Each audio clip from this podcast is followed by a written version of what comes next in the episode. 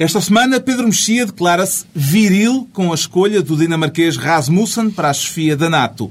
Ricardo Araújo Pereira está consolado com a devolução de 80 crianças pelos pais adotivos nos últimos quatro anos. E João Miguel Tavares confessa-se cheio de vontade de inverter o ónus da prova. Está reunido o Governo Sombra.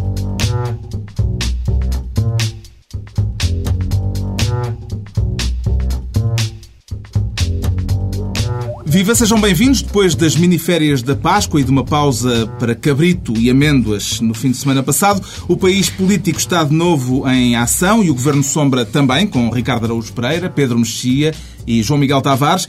Daqui a pouco vamos ter a esta mesa o debate Sócrates-Vital e a diferença de pontos de vista sobre o papel de Durão Barroso à frente da Comissão Europeia. Antes disso, com o custo de vida a descer, a intenção do Ricardo Araújo Pereira de ficar desta vez, uma vez mais, com a pasta da economia, não me diga que está preocupado com a descida da inflação, Ricardo Araújo Pereira. Sim, estou preocupado com a novidade da deflação, que, em, que, em que alguns, alguns especialistas receiam que Portugal possa entrar.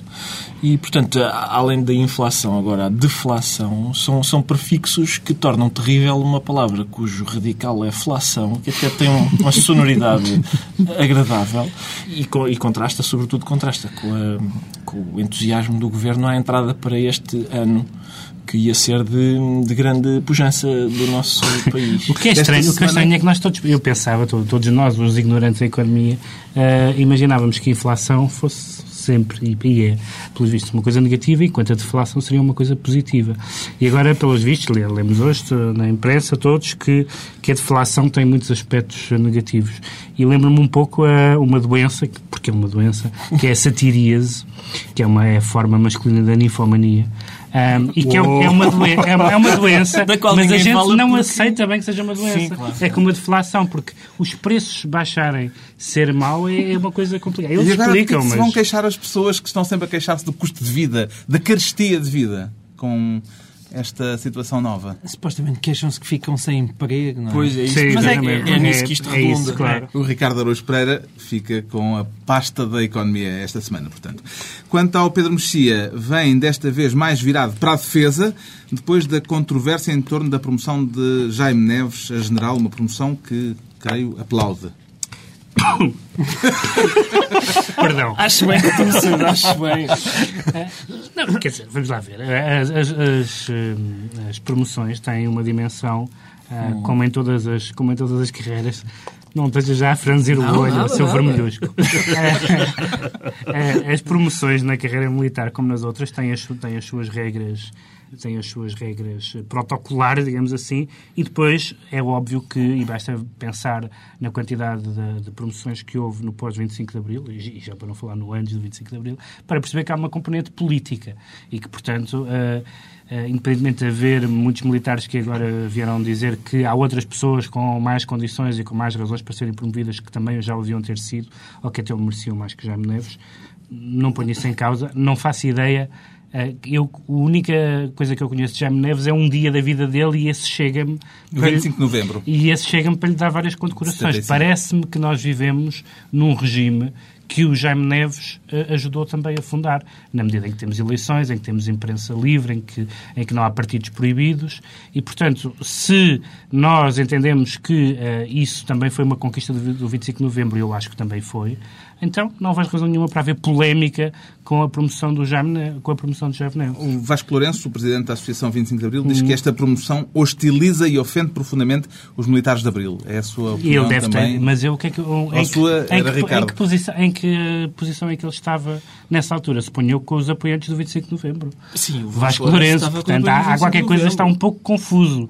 Não sei a que horas não, é que ele disse isso, é mas estava, é estava um pouco toldado. Eu acho curioso, porque ele é insuspeito, é insuspeito de... Não é um radical. Sim, não é, não é todo um radical. Mas é que aquilo é... Tri... Sim, mas lá, tu é que tens uma vez, houve um dia, quando eu trabalhava no, no Jornal de Letras, o, o, Vasco Lourenço foi visitar a redação e eu afixei um cartaz que dizia 25 de novembro nunca mais. Era um, era um rapaz, era um rapaz novo, pá, tinha direito a fazer esse tipo de coisa. E, e o Vasco Lourenço olhou para o cartaz e disse: é pá, desculpem, mas eu voltava a fazer. Portanto, é uma pessoa insuspeita de não apreciar os militares do 25 de novembro. Agora, eu estive a pensar nisto da promoção do Jaime Neves e acho uma, uma excelente ideia porque acho tudo bom. O, a pessoa que é, o timing escolhido e a, e, a, e a promoção em causa. Porque eu estive a pensar qual é a melhor maneira de celebrar os 35 anos do 25 de Abril. É promover um militar do 25 de novembro. Melhor promovê-lo a uma promoção, portanto, oferecer-lhe uma promoção que nenhum militar de Abril tem.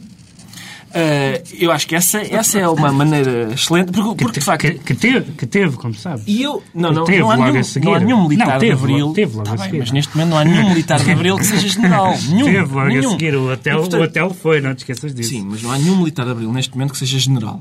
E o, e o Jaime Neves pode sê-lo. Isto significa que no ano em que se comemoram 35 anos do 25 de Abril, Portugal acha que deve mais. E, e atenção, eu, eu hoje em dia já não, talvez não fixasse aquele cartaz, mas eu acho estranho vivermos num país que julga que deve mais agradecimentos a uma pessoa que nos livrou de uma putativa ditadura. Desculpem lá.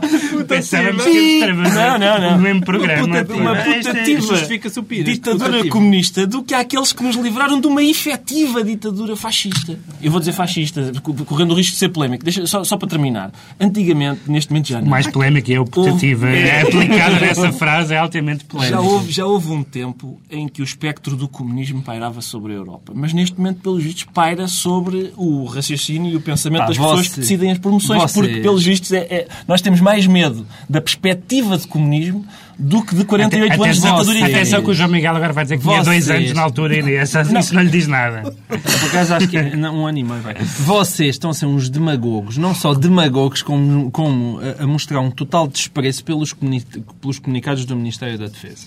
E passo a explicar. O Ministério Demagogo da Defesa... admite, agora desprezo pelos comunicados não te admite. Porque o Ministério da Defesa vai explicar que os motivos da promoção são estritamente militares. Mas É verdade que nós podemos nos questionar como mas é que isso é que entende- ninguém acredita. ninguém, é Mas que está lá escrito, é verdade que nós podemos nos questionar. Em tempo de paz, motivos estritamente militares, não há ninguém para matar. Não sei se é naqueles jogos de estratégia que eles fazem com, com aquelas peçazinhas pintadas à mão e com os canhõezinhos pequeninos.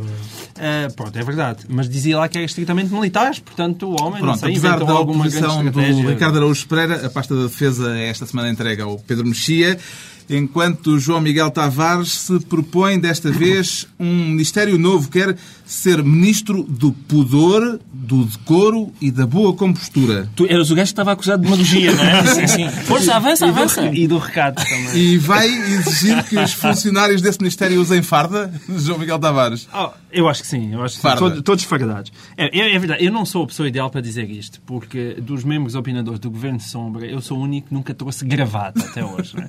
O, É o. Pedro Mexia hoje está de gravata, aqui o Ricardo agora anda sempre de fatinho, uma coisa que as pessoas deviam Sou uma ver. pessoa que anda impecável. É, e podem ver. Isto Exato. tudo por causa daquela história da loja do cidadão de Faro É que que- tem é- é- novas normas eu para as então, funcionárias. eu, eu é que, que ando sempre assim completamente à paisana. Uh, Para utilizar uma metáfora militar.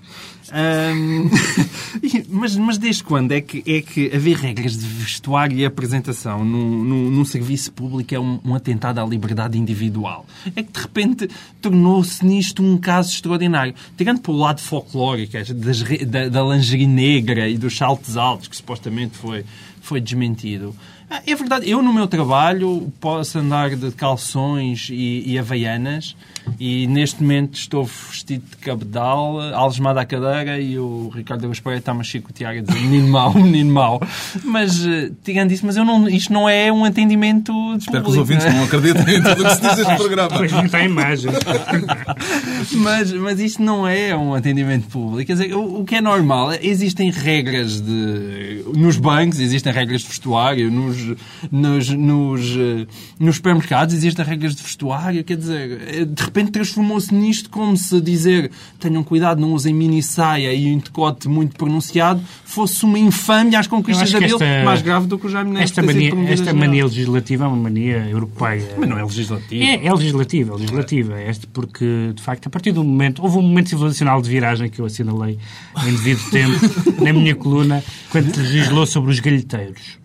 há, um, há um antes e um depois na civilização europeia da legislação sobre galheteiros. Uh, e, portanto, neste momento é, é óbvio que vai ter, já uh, com, com, com a ASAI preocupada com a ginginha e coisas do género, é, é óbvio que se vão desmultiplicar estes pequeninos, estes pequeninos atos ditatoriais e, e estas, e estas Atos lógicas. E esta, e esta lógica do respeitinho. Eu queria saudar Manuel Alegre. Porque é um- está- quero, está saudar, gravar, quero não é? saudar Manuel Alegre por duas razões. Não só porque se opôs, e muito bem, a esta, a esta, a este regulamento pacóvio, como porque manifestou-se totalmente contra a proibição eh, do decote em Faro. E eu devo dizer que é muito raro ver um poeta vir a terreno apreciar o decote. Eh, e eu, como fazendo parte da minoria oprimida dos poetas heterossexuais, Eu acho que aqui- acho que, acho que Manuel Alegre esteve especialmente bem esta Eu semana. acho que há aqui uma oportunidade para uma ode a quatro mãos, inédita, entre Manuel Alegre e E Pedro, Pedro Mexia. Há Não também as novas regras de apresentação e atavio do Exército, conhecidas esta semana, regras que impedem expressamente os militares do sexo masculino de usarem tatuagens, maquilhagem, de pintarem as unhas. Estão de acordo Essa é com estas me novas causa- normas? Essa causa maior Digamos que, há, perplexidade. digamos que há uma ainda. escadinha nessas coisas. Essa causa-me ainda maior perplexidade do que, eh, da, do que a outra do, enfim, do Faro.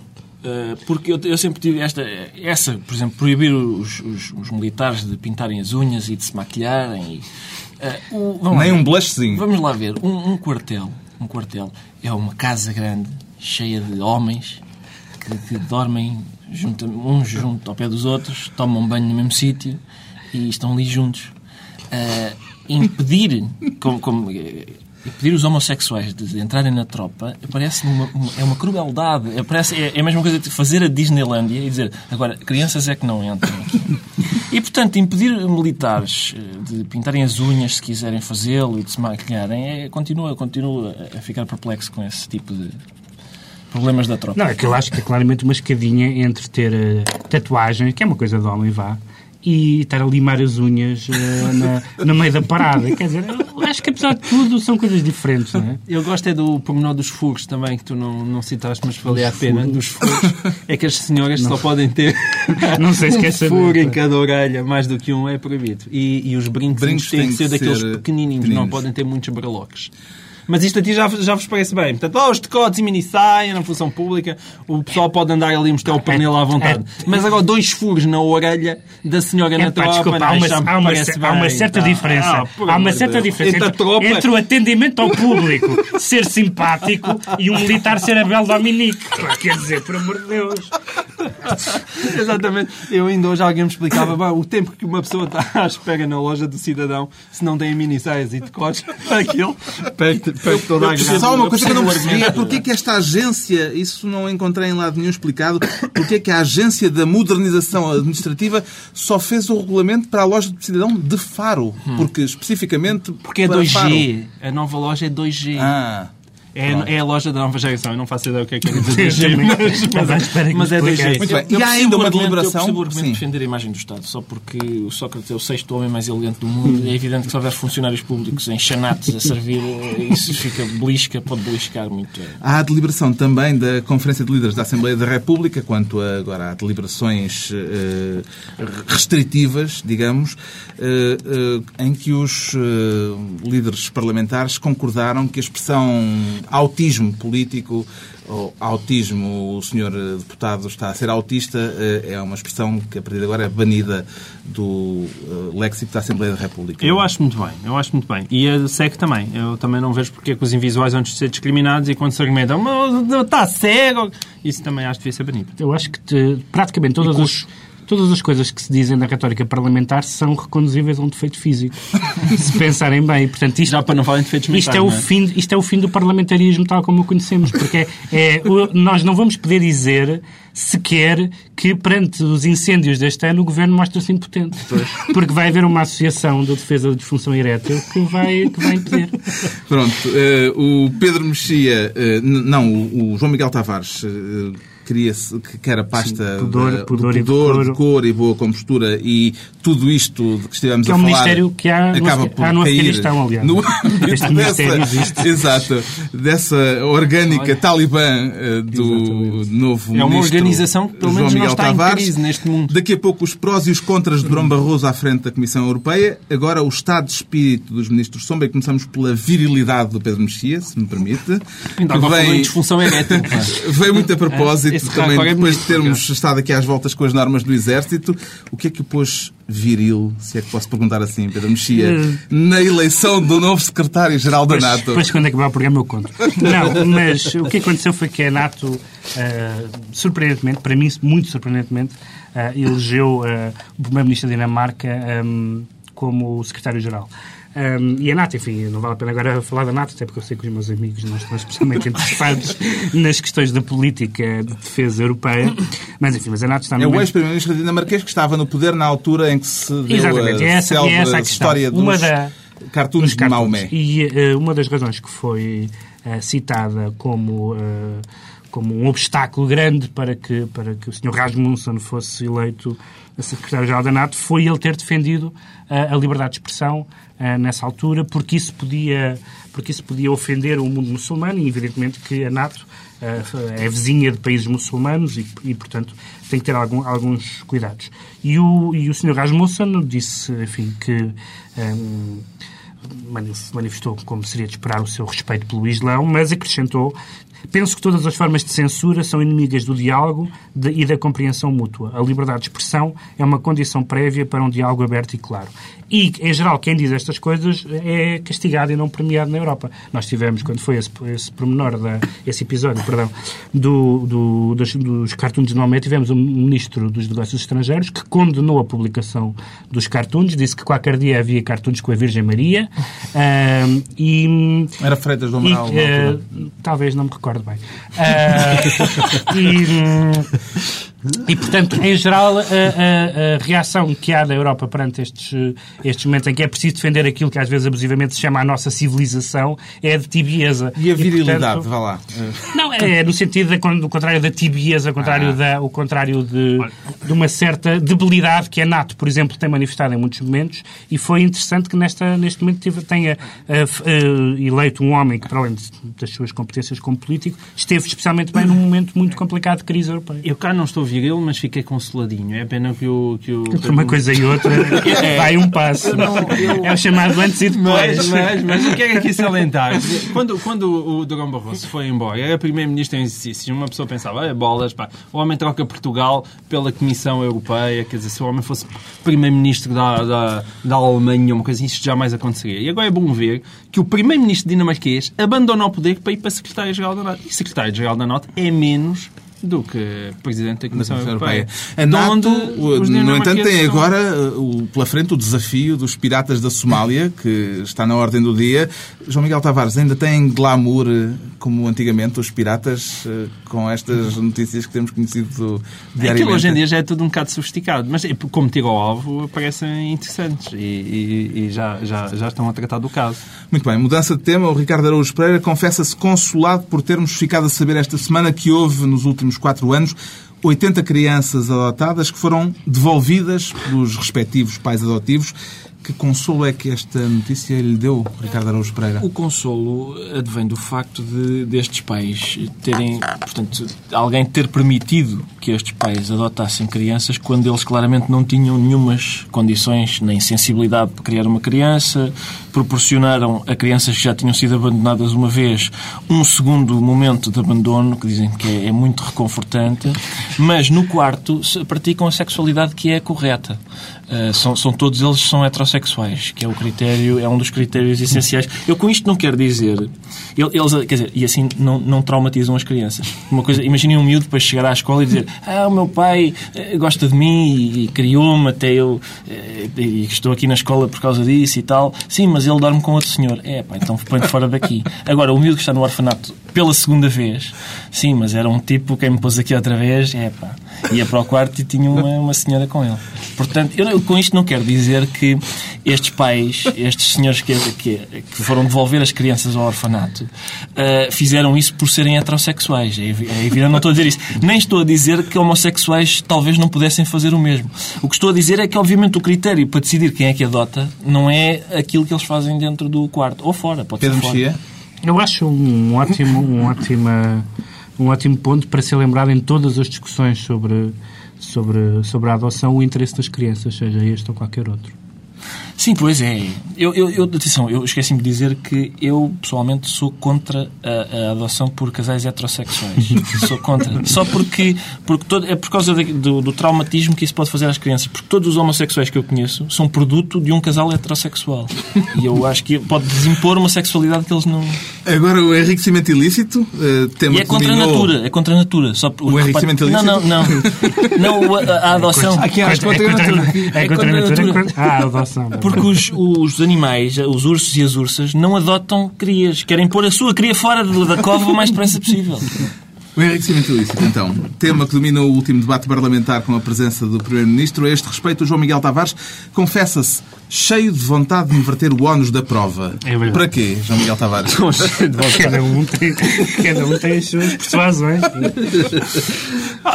Bom, Isso não tem nada a ver com a virilidade não, não, por causa não, da NAT, não? É que eu já me tentei esforcei muito para compreender um, as resistências à coisa. Quer dizer, num, num país com, com o nível de corrupção que tem Portugal e com todos os problemas que tem, a Candida Almeida já veio também a, a Procuradora a público explicar como é importante uh, passar um, a ser penalizado a questão do enriquecimento ilícito devido a todas as dificuldades que existe, a conseguir as provas de corrupção e tudo isso.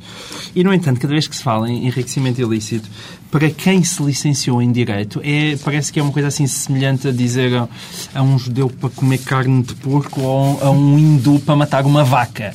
É uma coisa esquisita. É, é, parece que Já é temos assim, duas comunidades É uma espécie de tabu. prestes a Não, a gente fala um- enriquecimento ilícito e um gajo que. Ah, não. invers- Não, a inversão do ónus da prova é uma coisa muito Eu, complicada. eu como hindu, queria falar. Pois. Não, exatamente. Eu Não, também não, não, não, mas já, eu, senão- é isso, exatamente. Eu trouxe isto mesmo, porque eu sabia que eu, ao dizer isto, começavam logo a crescer borbulhas na testa do Pedro Mexia. Eu- eu queria- E, portanto, eu era, queria- como eu- licenciado em Direito, ele já foi desse. Eu falei Não. enriquecimento ilícito. E ele disse-me logo, é pá, Eu não, queria só, pá, João Miguel, inverter o nada disso, nada.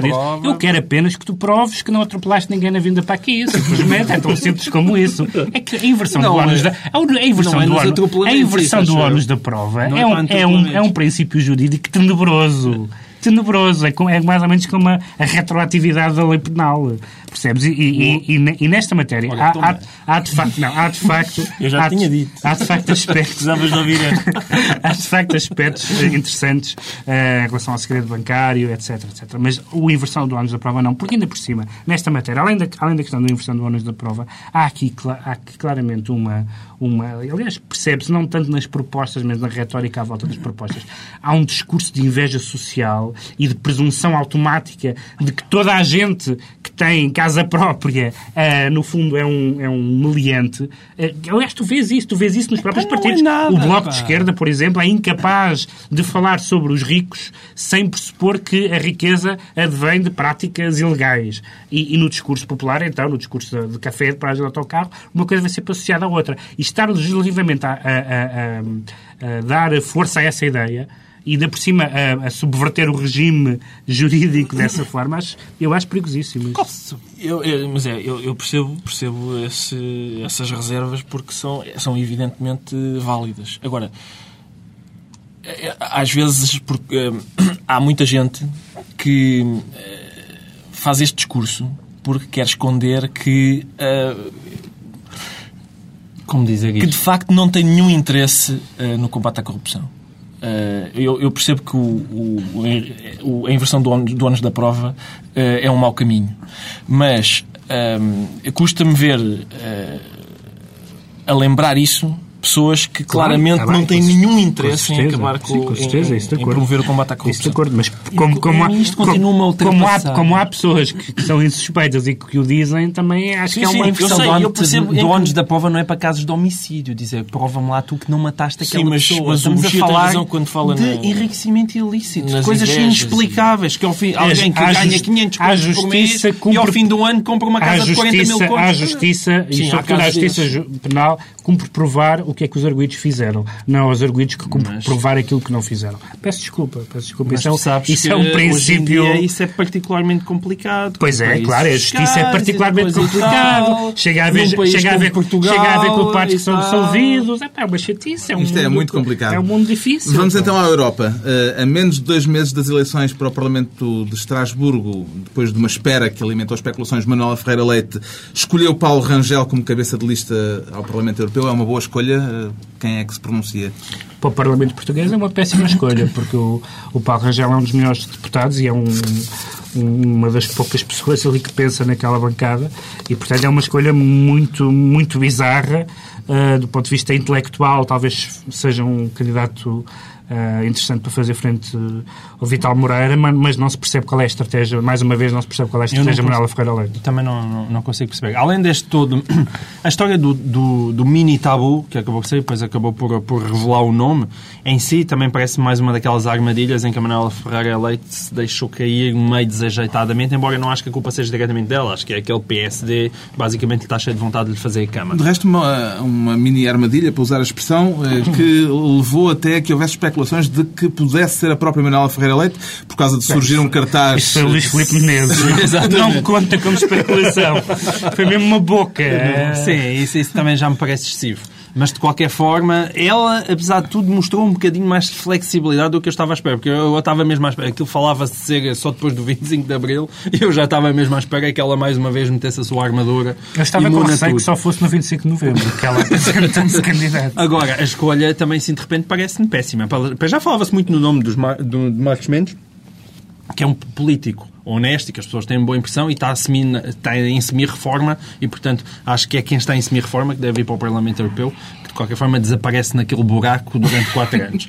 Agora, exatamente, o Paulo Rangel, de repente é a única cara nova que a gente viu aparecer na política e diz, olha, um tipo relativamente novo e que diz coisas inteligentes, que é uma coisa raríssima, nós temos essa sensação, sobretudo nos partidos de poder. Às vezes e agora, e agora, de repente, ser chutado das duas, uma, ou, ou é para não ir, o que me parece completamente absurdo, isso é contra Para não ir, como assim? Para não ir para o Parlamento Europeu, é a cabeça de lista, O cabeça- mas depois, o cabeça de depois lista. e tal. Epá, ouve lá, isto a gente já viu, já viu um bocadinho de tudo. Eu- eu- mas se é para ir, é absurdo. Eu não sou um estratega político, mas, mas defendi em tempo útil e em sede própria. enganado, Em é? sede- não, Todos. não, Não és. desculpe, não sou. Queria, queria aqui anunciar que não sou. Mas defendi, defendi que, que, a, que Manuel Ferreira Leite não só não devia quebrar o tabu muito depressa, como não devia quebrá-lo antes das eleições. Só depois, até a meio do mandato, dizer ah, é verdade, o nosso cabeça de lista era este. Porque acontece isto que o João Miguel Tavares acabou de mostrar. Quer dizer, ele até, até acha que o Paulo Rangel é uma pessoa eh, digna de, de admiração, mas é uma é má escolha. E no tempo do tabu, ninguém criticava o, o cabeça de lista do PSD. Neste momento, o PS leva uma vantagem, porque já tem cabeça de lista há mais tempo, e esse cabeça de lista já tem um cartaz. Não sei se podemos falar sobre o cartaz, porque é um Podemos. cartaz Depois claro. isso nas vantagens, o cartaz. Ponha, é um cartaz, é um cartaz excelente. Tem um cartaz de avanço. Tem um cartaz de avanço que diz, o cartaz diz, nós, europeus. E é um cartaz curioso porque dá a sensação que é um manifesto. Nós, europeus, achamos que... Só que só, só- o cartaz só tem espaço para, para a parte menos interessante do manifesto. A menos que seja uma... Eu, eu gosto de imaginar que a Europa em peso perguntou ao professor Vital Moreira quem é que não se entende a propósito da continuidade do Durão Barroso? Nós, europeus. Pode ser isso. Pode ser... O que é que nós damos aos atacadores? Nós, europeus. Pode ser esse tipo de coisa. Nesse caso, nesse caso é. parece-me um, um cartaz que pode marcar. O outro debate europeu a agitar eh, as águas da política nacional tem justamente a ver eh, com eh, Vital Moreira, porque tem a ver com Durão Barroso e o apoio do governo português e da direção do Partido Socialista eh, Durão Barroso à frente da Comissão. Apoio do PS, mas não do cabeça de lista do PS. Uhum. Como é que esta divergência se deve ler, João Miguel Tavares? Eu acho que foi, foi o Vital Moreira disse aquilo sem querer. Ele, porque eu acho que ele pelo menos nos últimos quatro anos, eu não me lembro de alguma vez ele ter discordado de José Sócrates. Aliás, bem pelo contrário, acho que antes até de, de, de José Sócrates, eh, acho que José Sócrates discordava mais dele próprio do que o Vital Moreira de José Sócrates. E, portanto, eu acho que ele aqui, de repente, foi ele me apanhar, já tinha ouvido o Mário Soares dizer isso, e depois ficou ali meio entalado, e acho que está a sofrer neste momento. Ele está a sofrer por causa desse desentendimento. E... Eu acho que Vital Moreira tem razão. Acho que não faz sentido nenhum. O Parlamento Europeu está organizado por eh, por grupos eh, partidários, por, por, por famílias ideológicas e, portanto, deve, deve ser eleito, as pessoas devem votar em alguém da sua família ideológica e não faz sentido nenhum a, a, o argumento de que, de que Durão Barroso é português. Eh, Aqui é que, o que está em causa é que o, o PS tem duas versões. De, não, depois, ainda por cima, quanto mais, mais estranho é quando há pessoas que contestam a dizer que é absurdo nós apoiarmos Durão Barroso, que o argumento que é português nós devíamos apoiar era António Guterres. Que é uma... Há ali umas reticências que produzem uma certa excitação, mas afinal é um português. Eu acho genial esta estratégia, permitam-me essa nota dissonante, acho genial, porque é evidente que há, há cidadãos que acham que Durão Barroso não deve Uh, aliás, que acham que o Durão Barroso deve continuar a ser presidente. E esses cidadãos podem votar no PS, porque o PS fará tudo o que está ao seu alcance para que ele continue. Há outros cidadãos que acham que não deve continuar. E esses cidadãos podem votar no PS, porque o, o, o Vital Moreira não quer lá esse bandido. E, portanto, isto é que é... Todas é, as possibilidades são cobertas. Isto é que é um catch-all party. Porque, aliás, é, é melhor, porque o catch-all party é um partido que não tem ideologia nenhuma. E o PS tem todas. Subscreve todas, menos a socialista. Dizes tu que não és um estratégia. A socialista, a socialista realmente não, não subscrevem. Agora, eu acho que, reparem, o Pedro Mexia disse, o, tem razão o Vital Moreira. Eu acho que tem os dois razão. Porque o Vital Moreira é um homem que, evidentemente, uh, o Durão Barroso uh, veio do MRPP para o PSD e o Vital Moreira, na qualidade de antigo militante do PCP, que agora é do PS, é evidente que não gosta de vir a casacas. E, portanto, é possível de, é, não quer este... O Sócrates sabe que se Durão Barroso não continuar à frente da Comissão Europeia, vem para Portugal e são 150 mil e um empregos que ele passa...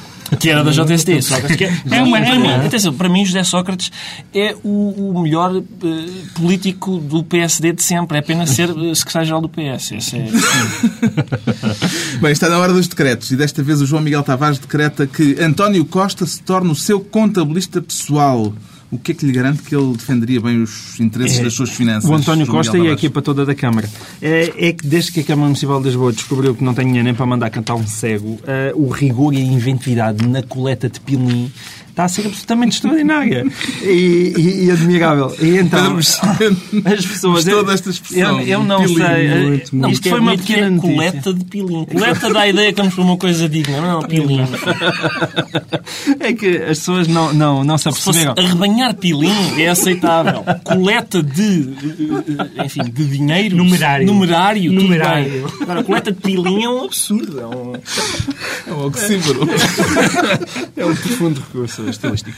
É, as pessoas não, acho que não repararam nesta notícia, mas é por isso que eu aqui estou, é para chamar a atenção para notícias que infelizmente as pessoas não repararam. E é que uh, a Câmara anunciou que cobrava à GNR 60, 63 mil euros por eles terem andado a passear os cavalinhos na Praça do, do Império no ano passado. É aquelas coisas que a GNR tem, aqueles cavalos que a gente nunca percebe para que é que fazem, mas é, é para, para, para os mostrar uma vez por ano naquelas uh, paradas.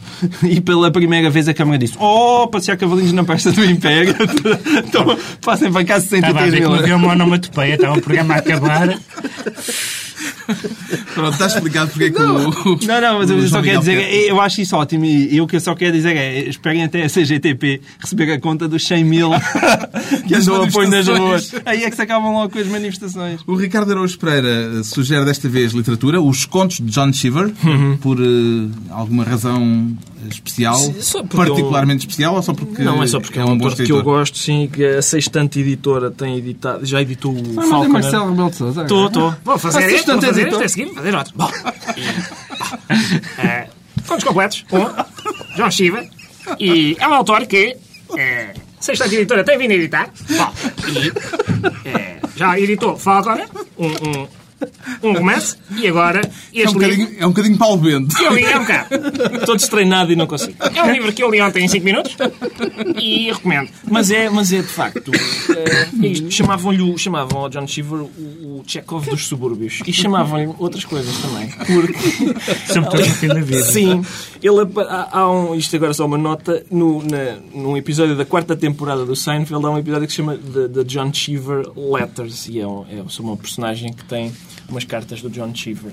Isso, eh, que relatam coisas que essa personagem e John Cheever eh, fizeram. Pronto, leiam o livro. É isso. Finalmente, o Pedro Mexia, inspirado por um exemplo andino, eh, decreta Andino. uma greve de fome com folhas de coca. Isso é Sim, legal? eh, Sim, nos anos é.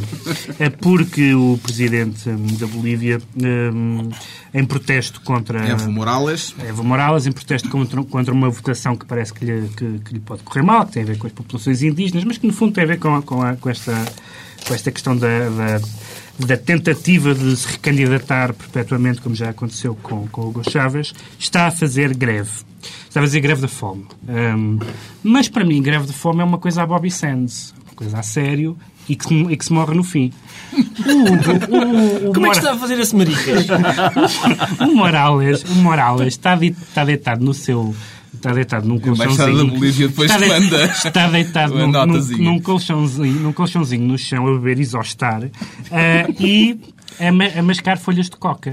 Ora, eh, eu não sei se isto eh, é- tecnicamente é considerado, é considerado uma greve de, uma greve de A fome. gente cá chama toxicodependência. Aquilo é transformar o Palácio Presidencial numa, numa, numa sala de chute quase. Lá é um Mas- grevista, cá é um drogado. Pronto, está concluído o debate da semana, dois, oito dias. À mesma hora volta a reunir-se o Governo de Sombra. Pedro Mexia, João Miguel Tavares e Ricardo Araújo Pereira.